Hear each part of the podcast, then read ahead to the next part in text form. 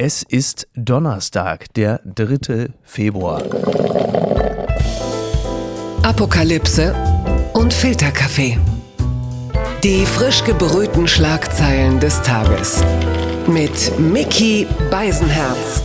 Einen wunderschönen Donnerstagmorgen und herzlich willkommen zu Apokalypse und Filterkaffee mit einer kleinen Sonderfolge. Letzte Woche um diese Zeit habe ich mit Paul Ronsheimer über das gesprochen, was rund um Deutschland geschieht. Heute blicken wir mal ein bisschen in das Innere mit einem Menschen, der jetzt nicht zwingend im Verdacht steht, für Springer zu arbeiten. Er ist äh, Journalist, er ist Berater, er ist Theologe und all diese Bereiche werden wir heute schrammen. Guten Morgen, Steven Anpalagan.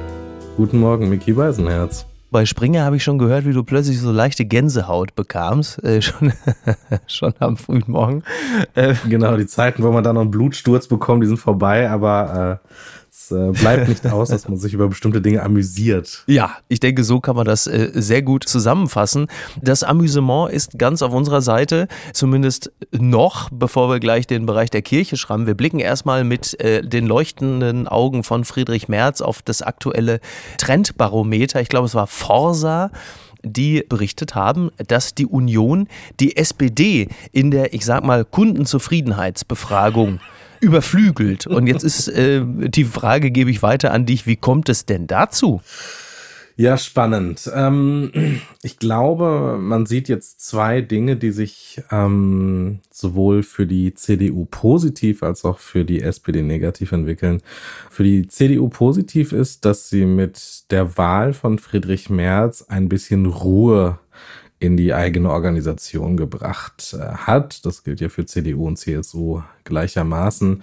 Ich glaube, ähm, egal wie du dich entscheidest, die Leute, äh, deine Wählerschaft, deine Anhängerschaft, die Mitglieder, die gutieren und die sehen mit großem Wohlwollen, dass du eine Entscheidung getroffen hast. Aber diese Unsicherheit ja. und dieses äh, Gezoffe, diese dieses in der Luft schweben, was in der Union ja sehr lange ähm, Teil der ganzen Veranstaltung war, äh, eigentlich mit der Nominierung von Annegret Kramp-Karrenbauer als Parteivorsitzende angefangen und bis jetzt zur Wahl von Friedrich Merz nicht äh, hoffend oder bis dahin angehalten und jetzt hoffentlich aufgehört hat. Ähm, das hat die Union und auch die CDU beinahe zerrissen. Jetzt hat man eine, eine klare Linie. Man mhm. hat mit Friedrich Merz zumindest eine Person, an der man sich orientieren kann, mhm. egal ob man jetzt äh, Fan von ihr ist oder nicht. Äh, in der Union, so habe ich derzeit den Eindruck, äh, herrscht jetzt Aufbruchsstimmung. Da lachen natürlich viele, wenn das äh, an die Person Merz geknüpft ist, aber nehmen wir diese Personalie mal ernst. So ist es doch jetzt wirklich so, dass man jemanden hat, man hat da so einen Pflock reingerammt, an dem man sich äh, orientieren kann. Das ist äh, unionsseitig erstmal gut. Absolut. Also ähm, man muss einfach sagen, es gab immer einen es gab zumindest die Erzählung, ich glaube auch, dass an ihr etwas dran ist, dass äh, die Wahl von Kram-Karrenbauer und Laschet eine, ähm, also es war nicht äquivalent zwischen Basis und Funktionären. Das genau. heißt, ähm, ja. die Basis schien immer für einen anderen Kandidaten gewesen zu sein als der oder diejenige, die es dann später geworden ist. Ähm, das hatten, das, das hat große Unruhe gestiftet. Die Querschläge aus Bayern, die Kram-Karrenbauer als auch Laschet nicht abgewehrt haben, die haben Unruhe gestiftet. Ähm, und man muss sagen, auch was war denn da? Ja, genau. Steven, was war denn da? das kann ich jetzt nicht herbeisödern. ähm, und man muss halt einfach sagen, dass ähm, die Union auch äh, gehadert hat und eigentlich auch immer noch hadert mit ihrer Rolle als Oppositionspartei. Ähm, mhm. Dann gab es nicht nur den Streit um den Parteivorsitz, sondern auch den um den Fraktionsvorsitz. Das sind jetzt alles Binsenweisheiten. Aber wenn du das jetzt einmal ja. geklärt hast, der Brinkhaus hat jetzt auch zurückgezogen. Das heißt, März wird auch Fraktionsvorsitzender der Bundestagsfraktion. Das bringt ähm, für die CDU viel Ruhe rein. Und das ist etwas, was wie beim Aktienmarkt auch mit einer positiven äh, Sozialprognose ja. angezeigt wird. Und bei der SPD wiederum hast du genau den gegenteiligen Effekt. Die sind zwar ganz gut und stabil als Kanzlerpartei jetzt gestartet, aber, und da kommen wir gleich sicherlich zu, man fragt sich, wo ist die SPD jetzt eigentlich? Ja. Wo sind ihre Leuchttürme? Ähm, wo sind die Funktionsträger? Wo ist das Spitzenpersonal? Machen die etwas, was jetzt notwendig wäre und womit sie sich ja von der GroKo distanzieren wollten. Und ich glaube, davon sehen die Menschen in Deutschland noch nicht besonders viel. Ja, das, das hast du sehr schön zusammengefasst. Ja, das ist auch die Stimmung, die ich wahrnehme in Deutschland. Ähm, das mit dem Ruhe reinbringen, das ist ja eine schöne Sache. Sedieren war damit allerdings äh, nicht gemeint und der mhm. Olaf Scholz, der ja sehr davon profitiert hatte, ein wenig herumzumerkeln und äh, die Raute von ihr zu übernehmen, der hat wahrscheinlich die Transformation zu Merkel der Gestalt abgeschlossen, dass er mit ihr bereits in Rente gegangen ist. Weil alle sagen jetzt, äh, wo ist Olaf? Äh, wir genau. wissen es nicht. Ähm, ich weiß jetzt auch nicht, wie das richtige Maß von politischer Präsenz aussehen soll. Er muss ja jetzt auch nicht Lauterbach-mäßig jetzt überall in jeder Talkshow sitzen. Aber gerade jetzt, wo die äh, bestellte Führung dann auch mal gesehen werden will, fragen sich schon viele, ja, wann sagt er denn mal was? Zum Beispiel zum Thema Ukraine und Putin, vor allen Dingen etwas, mhm. was äh, nichts an Deutlichkeit vermissen lässt. Da sind ja andere relativ klar. Kühnert, Klingbeil sehen jetzt auch die Notwendigkeit, sich da zu äußern. Aber da bist du jetzt wieder an dem Punkt, dass es auch innerhalb der SPD halt eben keine klare Meinung gibt. Ne? Du hast einerseits zwar Kühnert, Klingbeil, Klammer auf, und Scholz, der ihn beipflichtet, aber du hast halt eben auch Leute wie zum Beispiel zuvorderst Manuela Schwesig, die mhm. mit ein paar anderen SPD-Granten natürlich einen ganz anderen Russland-Kurs verfolgt. Und äh, so richtig positiv ist das nicht. Und da haben wir über Corona noch gar nicht gesprochen, werden wir heute auch nicht. Aber mhm. trotzdem. Ja, und ich glaube, das ist das, was du von einem Bundeskanzler erwartest, dass er zur richtigen Zeit die richtigen Dinge sagt. Also der ist ja jetzt nicht der Mann, der jetzt mit einer Wasserrohrzange durch Deutschland fährt und alle Probleme löst, die sich äh, im Keller möglicherweise angestaut haben. Aber der muss wie gesagt, Richtlinienkompetenz, Führung, der muss zur richtigen Zeit das Richtige sagen und auch seine Leute und seine, sein Kabinett auf Spur bringen. Und wenn er als äh, Vorsitzender dieser Regierung seine eigenen Parteimitglieder in Sachen Russland nicht auf Spur gebracht bekommt, dann ist das schlecht. Und man muss ja sagen, Merkel hatte auch wirklich auch eine Historie, sich wegzuducken oder auch kein Wort zu viel zu verlieren, sich in Konflikte nicht einzumischen.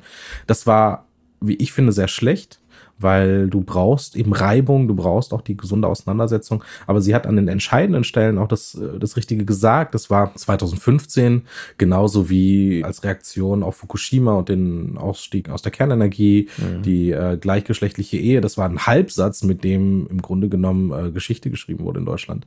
Jetzt muss man sagen, Scholz ist ein Viertel, Vierteljahr im Amt da kannst du noch nicht erwarten, dass er ähm, alle Probleme gelöst hat oder die gesamte Politik in Deutschland vom Kopf auf die Füße stellt. Aber deutliche und klare Worte in Richtung Russland, aber auch in Richtung China, wo jetzt äh, die Olympischen ja. Spiele beginnen. Das würden sich viele Menschen wünschen und er kann es ja. Also als im Mai letzten Jahres äh, im Nahen Osten der Konflikt eskalierte, hat er die richtigen Worte gefunden, hat sich unmissverständlich an die Seite Israels gestellt und gleichzeitig betont, dass die Verhandlungen am äh, Verhandlungstisch fortgeführt werden müssen, dass die Zwei-Staaten-Lösung äh, passieren muss. Und trotzdem hat er es äh, hingekriegt, in der richtigen Balance, mit der richtigen Tonalität auch anzuzeigen, wo Deutschland steht. Und das zusammen mit dieser ganzen Nummer mit den 5000 Helmen äh, ist gerade eine ganz, ganz schlechte und schwierige Situation. Olaf Scholz, direkter Gegenspieler Friedrich Merz, hat am letzten Wochenende, kurz davor, war er Teil von einer Gruppe von Menschen, die sich bezüglich der Kirche geäußert haben. Und hm. da hatte Friedrich Merz angesprochen auf die Missbrauchsfälle, die erneute Offenlegung von Missbrauchsfällen und die Verhandlung äh, eben derer, hat Friedrich Merz sich geäußert in der Zeit und hatte gesagt, bezüglich der Kirche, ich bin in tiefer, wirklich tiefer Verzweiflung über meine Kirche. Bei Missbrauch an Kindern hört für mich wirklich jedes Verständnis auf. So, das ist jetzt äh, für mich gelesen ein typischer März-Satz, mhm. denn erst beim Missbrauch an Kindern hört bei ihm das Verständnis für die Kirche auf. Will sagen, wenn man das aufmerksam liest, dann ist das, was in der Kirche sonst so los ist äh, und wofür die Kirche steht, die katholische Kirche wohlgemerkt, das ist etwas, wo, wo er konform geht, aber beim Missbrauch, da sagt er so, jetzt ist aber mal Feierabend. Mhm. Ähm, ist das äh, auch dein Verständnis von katholischer Kirche, Steve? Ich muss ja sagen, ich bin ja Mitglied der Konkurrenzveranstaltung, deshalb äh, muss ich meine Worte sehr bedacht wählen. Äh, du bist ja, glaube ich, äh, äh, tatsächlich ja, ja, auch ich, Mitglied ich, der Kirche. Wir reden ne? jetzt ein Katholik und ein Protestant miteinander, mhm. wenngleich ich das jetzt, äh, ich bin jetzt nicht ekstatischer Katholik, genau. das muss ich dazu vielleicht. Vielleicht schaffen wir ja den Religionsfrieden.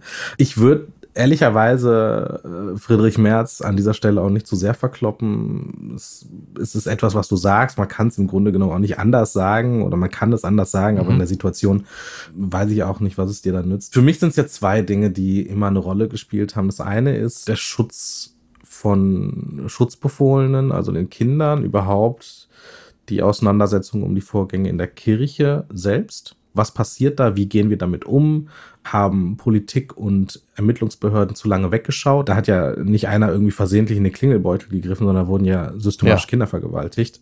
Und das ist jetzt nun mal auch ein sehr schwerwiegendes äh, strafrechtliches Thema, wo der Staat sich hätte einmischen können und müssen. Ja. Und das Zweite, und da komme ich nun mal auch nicht aus meiner Arbeit heraus, stellt sich mir die Frage, würden wir ein solches Verhalten einer anderen Religionsgemeinschaft gegenüber in diesem Maße dulden? Oder mhm. ist das irgendeine Art von Sonderbehandlung, die wir den christlichen Kirchen gewähren? Es ist ja nicht nur die katholische Kirche, in der Missbrauch geschieht, es ist ja auch die evangelische Kirche, es sind auch nicht-kirchliche Einrichtungen, ne? irgendwie, keine Ahnung, Turnvereine, Sportvereine. Ähm, aber in der Kirche fällt auf, dass es äh, eine ganz große staatliche Beißhemmung gibt. Und ich habe jetzt äh, in den vergangenen Tagen mehrfach auch provokant gefragt, würden wir so etwas bei Islamverbänden auch geschehen lassen? Würden wir genauso reagieren? Würden wir sagen, wie es der Laschet teilweise gesagt hat, das sei eine innerkirchliche Angelegenheit, würden wir sagen, das sollen Islamverbände vor einem islamischen Gericht nach islamischem Recht selber klären? Oder würden die Leute zu Recht mit Mistgabeln und Fackeln schon vor den äh, Einrichtungen dann stehen. Diese beiden Fragen, die stelle ich mir schon. Ne? Was passiert da in der Kirche und warum haben wir als Gesellschaft und als ja, Staat lange weggeschaut. Mhm. Also du bist natürlich jetzt, du bist jetzt äh, des Vorwurfs des, des Whataboutismus generell äh, unverdächtig, deswegen mhm. setze ich mich mit der Frage auch mal auseinander. Äh, natürlich würde das nochmal eine ganz andere äh, Reaktion provozieren. Also da bin ich mir ganz sicher, dass nochmal anders darauf reagiert werden würde, auch von einschlägigen Medien. Und mhm. die Empörung wäre natürlich auch völlig gerechtfertigt. Ich glaube, es hat natürlich auch damit zu tun, dass die äh, katholische Kirche in unserem Anführungszeichen Kulturkreis natürlich mhm. etwas ist, an das wir einfach gewöhnt sind, während die muslimische Welt etwas ist, was wir ja nun seit Jahrzehnten versuchen, zaghaft auch in unsere Welt zu implementieren diskutieren und das auf eine friedliche mhm. Art und Weise.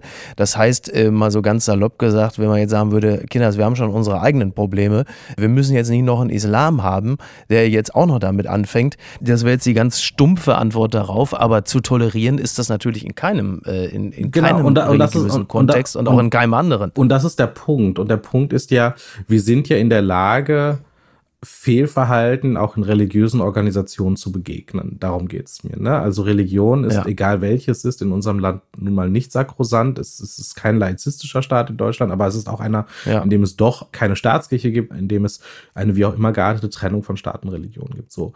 Und gerade. Es sei denn, es ist Karfreitag und es ist Tanzverbot. Es ist, es ist Tanzverbot, religiöse Feiertage, Ausbildung von Religionslehrern. Äh, ich glaube, ja. Religionsunterricht ist der einzige Unterricht im Grundgesetz, der verankert ist. Aber es ist ja nun mal nicht so, dass du dein Amtseid auf ein religiöses Bekenntnis schwören musst und solche Sachen. Ne? Also ja. ist dann ja nun mal. Haben wir ja gerade erlebt, ne? Haben wir erlebt, aber am Ende des Tages interessiert es am Ende doch keine Sau. Was ich nur sagen will, ist, es ist halt am Ende des Tages bei allen Ausnahmeregelungen und bei allen Besonderheiten auch eine Organisation von Menschen, wo wir hinschauen müssen, dass die nicht straffällig werden. So. Und ich finde, das ist bei der Kirche ähnlich wie in anderen Organisationen auch, bei denen wir eine besonders hohe moralische Integrität erwarten dürfen, besonders enttäuschend, wenn nicht nur sogenannte Einzelfälle ans Tageslicht kommen, sondern die systematische Vertuschung im Vordergrund der Aufarbeitung steht. Und dass es eben nicht darum geht, dass wir sagen, okay, Bruder Wolfgang hat diese Tat mhm. begangen und jetzt machen wir das einzig Richtige. Wir nehmen ihn aus dem Dienst, wir übergeben ihn der staatlichen Strafverfolgung, wir äh, zeigen Reue und versuchen Versöhnung mit dem Opfer herzustellen. Das ist ja das, das ist ja das, was passieren muss. Mhm. Das auch, äh, da gibt es im Übrigen auch gar keinen Unterschied, ob das jetzt theologisch äh, dargestellt wird oder nicht theologisch. Mhm. Das ist ja das, was der gesunde Menschenverstand als einzige genau. richtige Reaktion feststellt. Wenn du aber genau das Gegenteil von alledem machst, wenn du versuchst, ja. Deals zu erwirken, Stricke mit katholischen Staatsanwälten, katholischen Richtern. Wenn du Bruder Wolfgang dann irgendwie von Recklinghausen nach Wanne Eickel versetzt, dort irgendwie wieder mit Kindern arbeiten lässt, dann versuchst ja. irgendwie die Opfer platt zu machen und dann irgendwie erwirkst, dass es bei den Opfern Hausdurchsuchungen und Strafverfolgungen gibt, hm. weil die nämlich androhen, damit an die Öffentlichkeit zu gehen. Du kannst dir dann noch an den Kopf fassen. Und nochmal, ich habe nochmal nachgeschaut, seit wann es diese Nummer gibt. Also es gab ja immer so antikirchliche Tendenzen, wo man dann irgendwie den geilen Pfaffen irgendwie abgedruckt ja, ja. hat. Äh, das, das gab es ja schon immer. Aber seit den 90er Jahren gibt es glaubwürdige Berichte von Missbrauch in der katholischen Kirche. An Kindern, an Jugendlichen, an ja. Frauen, an Männern. Wirklich. Ja horrende Geschichten. Dann ab den 2010er Jahren mit dem Canisius-Kolleg, Alois-Kolleg, diese ganzen Sachen auch im Verbund mit der Odenwaldschule, das kam dann auf. Es gab Gutachten über Gutachten, jetzt zuletzt das MHG-Gutachten. Und du fragst dich, im Grunde genommen haben wir doch gar kein Erkenntnisdefizit. Wir haben doch ein, genau. ein, ein, ein, es, es fehlt ja nicht an Informationen, es fehlt ja nicht darum, dass wir jetzt noch mehr herausfinden müssen, ob die katholische Kirche ja. äh, äh schlecht gehandelt hat, sondern dass sie nicht gehandelt hat, dass sie falsch gehandelt hat. Das ist im Grunde genommen, ich, will es nicht allzu plakativ malen, aber ich muss sagen, es erinnert mich doch ein bisschen an die Mafia, wo es darum geht, dass alle ja. einfach dicht halten und dass Verräter bestraft werden und dass du alles tust, um deine ja Familie zu beschützen vor staatlichen oder externen und dritten Eingriffen.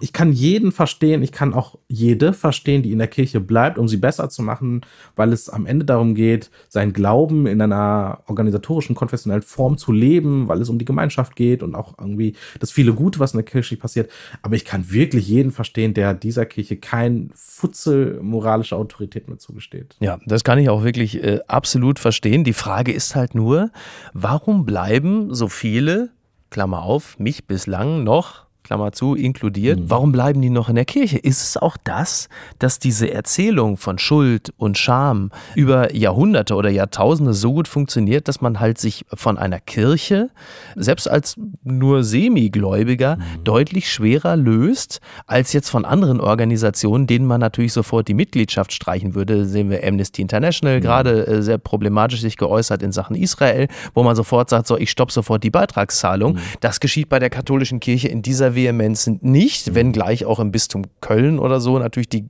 die Telefone heiß laufen, weil es eine beispiellose Austrittswelle mhm. gibt und nicht nur dort. Also ich glaube, Menschen tun sich ohnehin schwer, eine Organisation zu verlassen, der sie seit 10, 20, 30 Jahren oder seit, seit, seit Geburt verbunden sind. Ich glaube, das ist beim Kaninchenzüchterverein auch nicht anders als in der Kirche. SPD. Du hast, in der SPD. das ist ja viel, viel Leinsvermögen gefragt, wenn man dort Mitglied werden will. Ähm, das ist das eine. Das zweite ist, ähm, es ist ja eben nicht einfach nur irgendeine Organisation, sondern das ist eine, in der Familien und Generationen schon Teil waren und das ja irgendwie auch nochmal anders über dein Leben bestimmt und über dein Glauben bestimmt, über Dinge bestimmt, die dir wichtig ja. sind, die dir wichtig sein könnten. Das ist, das ist tatsächlich so dieser Teil der Hemmung, da auszutreten. Ich weiß es von der evangelischen Kirche, die macht nämlich äh, regelmäßig so Befragungen, warum die Leute überhaupt da noch sind und Beitrag zahlen. Ja dass ein Völlig überrascht, ne? Warum seid ihr denn noch hier? Ja. Das, das ist tatsächlich auch der Das ist so die Haltung, mit der man diese Umfragen macht. Und ein Drittel der Leute ist immer. Warum macht ihr denn noch hier? Äh, genau, ja. tatsächlich, weil so richtig viel Leistung rufst du da ja auch nicht ab. Aber ein Drittel der Leute ist auch immer da kurz davor auszutreten. Aber das ist so ein bisschen wie wenn du deinen Fernseher von der GEZ abmelden willst. Ne? Du kannst online dich anmelden, ja. oder früher war es zumindest so.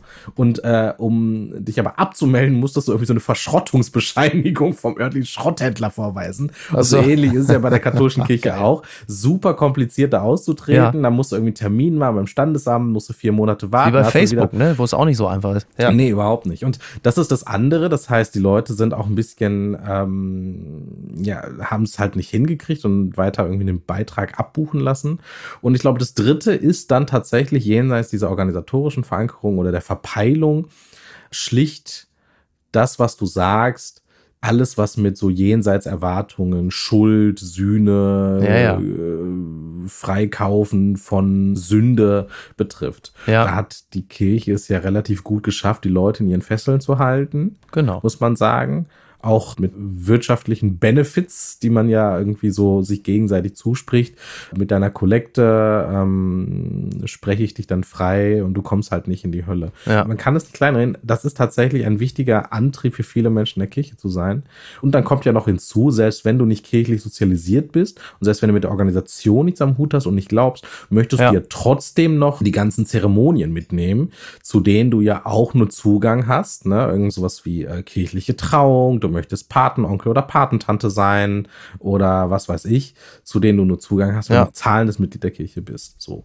Und allein deswegen, ja. weil du auch möchtest, dass dein Kind getauft wird und so weiter und so fort, bleiben viele Leute noch in der Kirche. Das heißt, du hast irgendwie so ein ganzes Bündel, warum die Kirche trotz aller Missbrauchsfälle, trotz allen Fehlverhaltens bis in die Spitze. Ich meine, man darf ja nicht vergessen, der Papst hat gelogen. Ja, das, das ist, doch, ist also, noch der, genau. ich meine, wie, ja, wie, wie plakativer und, soll das noch werden? und zwar jetzt auch nicht irgendwie in geringfügigem Falle. Ja. Ne? Also er hat wirklich da auch eine der größten Sünden überhaupt begangen, ja. dass er gelogen hat, falsch Zeugnis abgelegt hat. Und die Frage ist, ähm, es ist ja nun so, äh, den Konzernchef, den kriegt man relativ selten zu fassen. Der ist noch seltener zu sehen als Olaf Scholz, äh, also sprich Gott. Aber sein Stellvertreter auf Erden, der ist ja noch greifbar. So, jetzt hm. kennen wir es aus anderen Fällen, in denen es äh, zu rechtlichen in Auseinandersetzung kam, dass der wichtigste Mann halt vor Gericht stand. Was äh, hält uns davon ab, Josef Ratzinger vor Gericht zu stellen? Ja, absolut. Ich meine, man muss halt, man muss halt präzise sein, ne? Irgendwie, du hast ja irgendwie sowas wie ähm, Beihilfe-Delikte, ja, zu bestimmten Straftaten. Du hast überhaupt Straftaten von sexuellem Missbrauch, von Kindesmissbrauch. Du musst gucken, welche Straftatbestände du anlegen kannst an die Taten von damals. Und ein Riesenproblem sind halt einfach die, ist einfach die Verjährung. So. Ja. Aber man darf ja nicht vergessen, es kann ja sein, dass immer noch solche Taten geschehen. Und ob sie geschehen oder nicht, weiß man nicht. Aber ich finde, bin jetzt kein Staatsanwalt, ich bin auch kein Kriminalbeamter oder äh, Polizeibeamter. Ich glaube schon, dass es hinreichenden Tatverdacht gibt, dass dort Dinge geschehen sind, dass sie möglicherweise noch immer geschehen um dann mit staatlichen Mitteln in so eine Kirche zu gehen und Kirchenarchive zu öffnen und, und, und da einfach nachzuschauen. Es gibt für weit geringere Straftaten massenhaft Hausbesuche. Guck dir irgendwie unsere Drogenpolitik an. Guck dir in den 90er Jahren an, wie gegen Urheberrechtsverletzungen vorgegangen wurde, ja. Da hattest du plötzlich irgendwelche äh, Einsatzkommandos im ja, Haus, stimmt, weil pickelige oh Gott, Teenager ja. CDs gebrannt haben. die Rechner aus dem Haus Bei massenhaftem Kindesmissbrauch ja, sagen Generalstaatsanwälte, ja, wir halten es nicht für äh, angemessen, in der Kirche zu durchsuchen. Und ich sage, was bitte?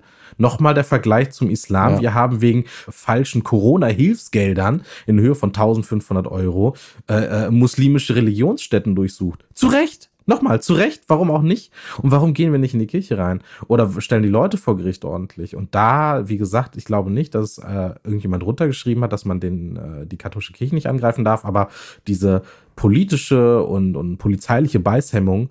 Ich meine, gut, wen wundert's, ne? wenn in, in Bayern in jedes Klassenzimmer und jede Behördenzimmer irgendwie ein Kruzifix an die Wand nagelst, äh, das Land 16 ja. Jahre von einer christlichen, demokratischen, yep. christlich-sozialen Partei äh, regiert wird und äh, die Leute auf die Straße gehen in Landstrichen, die nicht christlich sozialisiert sind, sich aber trotzdem jüdisch-christlich definieren, um gegen die Islamisierung des Abendlandes vorzugehen, ja. dann ist doch klar, du gewinnst ja kein Pfifferling damit, wenn du gegen die Kirche vorgehst. Und diese ständige, dieses Schielen auf politischen Raumgewinn, um Straftaten zu verfolgen, also das, das muss ich sagen, das halte ich gerade auch als Mitglied der Kirche und Theologe für unerträglich. Eine letzte Frage, Steven, äh, und das ist aber dann auch gleich vermutlich die schwierigste.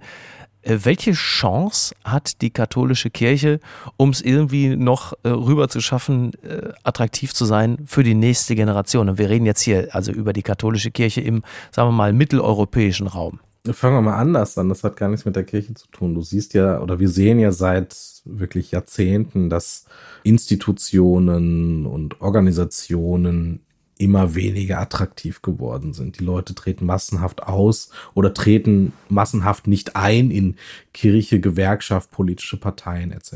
Ja.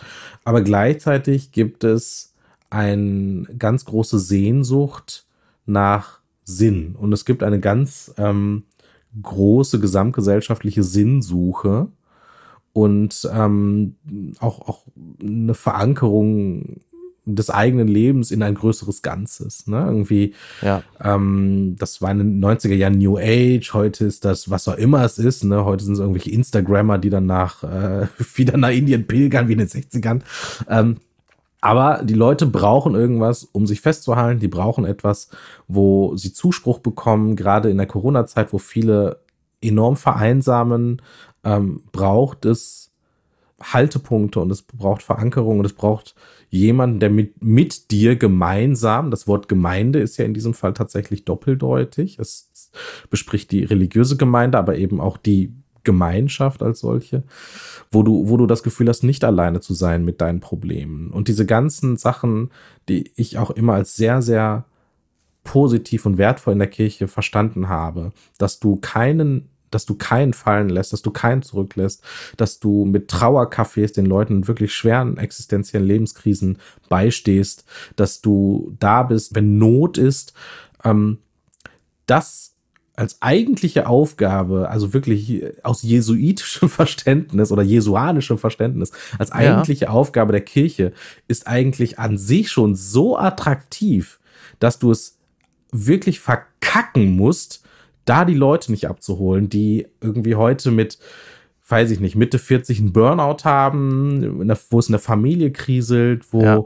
die Leute auch nicht nur Lebenskrisen und psychische Krankheiten haben, sondern auch einfach etwas brauchen, ähm, um, um ihr Leben zu meistern. Und ich glaube, die katholische Kirche, wenn sie einfach ihren Unique Selling Point ja, vermarkten würde, und zwar die Leute einzuladen, gemeinsam an etwas Größeres zu glauben, was größer ist als der einzelne Mensch selbst. Damit könntest du gewinnen. Und ähm, was die Kirche selbst betrifft, muss ich sagen, so aus der Fremdperspektive, das Einzige, was da nur noch Glaubwürdigkeit zurückgewinnen lässt, ist schonungslose, brutale Aufklärung und ein absolutes Abrasieren der gesamten Führungsschicht. Nur das wird wahrscheinlich ein bisschen schwierig sein. Amen sage ich an der Stelle. Amen, Bruder Steven. Ähm, ich bedanke Bruder mich ganz genau. herzlich. Ähm, Danke dir. ja, ähm, äh, für diese schönen äh, Einblicke und Gedanken. Wir hören uns demnächst in einer regulären Folge wieder. Dann kannst du gerne wieder ganz andere Organisationen und Institutionen rasieren und deren Führungsebene. Dafür bist du bekannt und dafür nicht nur dafür schätze ich dich. Ähm, ich möchte an dieser Stelle noch ganz kurz ein bisschen Werbung machen äh, für ein wunderschönes Produkt aus der Bummens Familie. Ich bin jetzt nicht äh, dafür bekannt, mich auf die Straße zu legen und für die Umwelt zu protestieren. Ich bin jetzt nicht der direkte Fridays for Future Anhänger. Trotzdem ist ja klar, die Klimakrise ist real und man muss etwas tun. Deshalb möchte ich euch den neuen Podcast von Studio Bummens und K2H präsentieren. Pott steh uns bei mit Luisa Neubauer und Checker Tobi. Da klingeln natürlich vielen die Ohren vor Begeisterung. Ab Donnerstag jede Woche überall, wo es Podcasts gibt. Da bist du, lieber Steven, ja demnächst auch zu Gast, wie mir unser gemeinsamer äh, ein Freund und Bekannter Tobi Baukage mitgeteilt hat. So ist es. Ich freue mich auch und bin in hohem Maße gespannt. Ja, das bin ich auch. Ich werde es mit Begeisterung hören und äh, wünsche dir und allen Beteiligten jetzt noch einen schönen Donnerstag und bis die Tage. Steven, mach's gut. Dankeschön. Danke. Ciao. Apokalypse und Filtercafé ist eine Studio Bummens Produktion mit freundlicher Unterstützung der Florida Entertainment. Redaktion Niki Hassania. Executive Producer Tobias Baukhage. Produktion Hanna Marahiel. Ton und Schnitt Lara Schneider. Neue Episoden gibt es immer montags, mittwochs, freitags und samstags. Überall, wo es Podcasts gibt. Stimme der Vernunft und unerreicht gute Sprecherin der Rubriken Bettina Rust.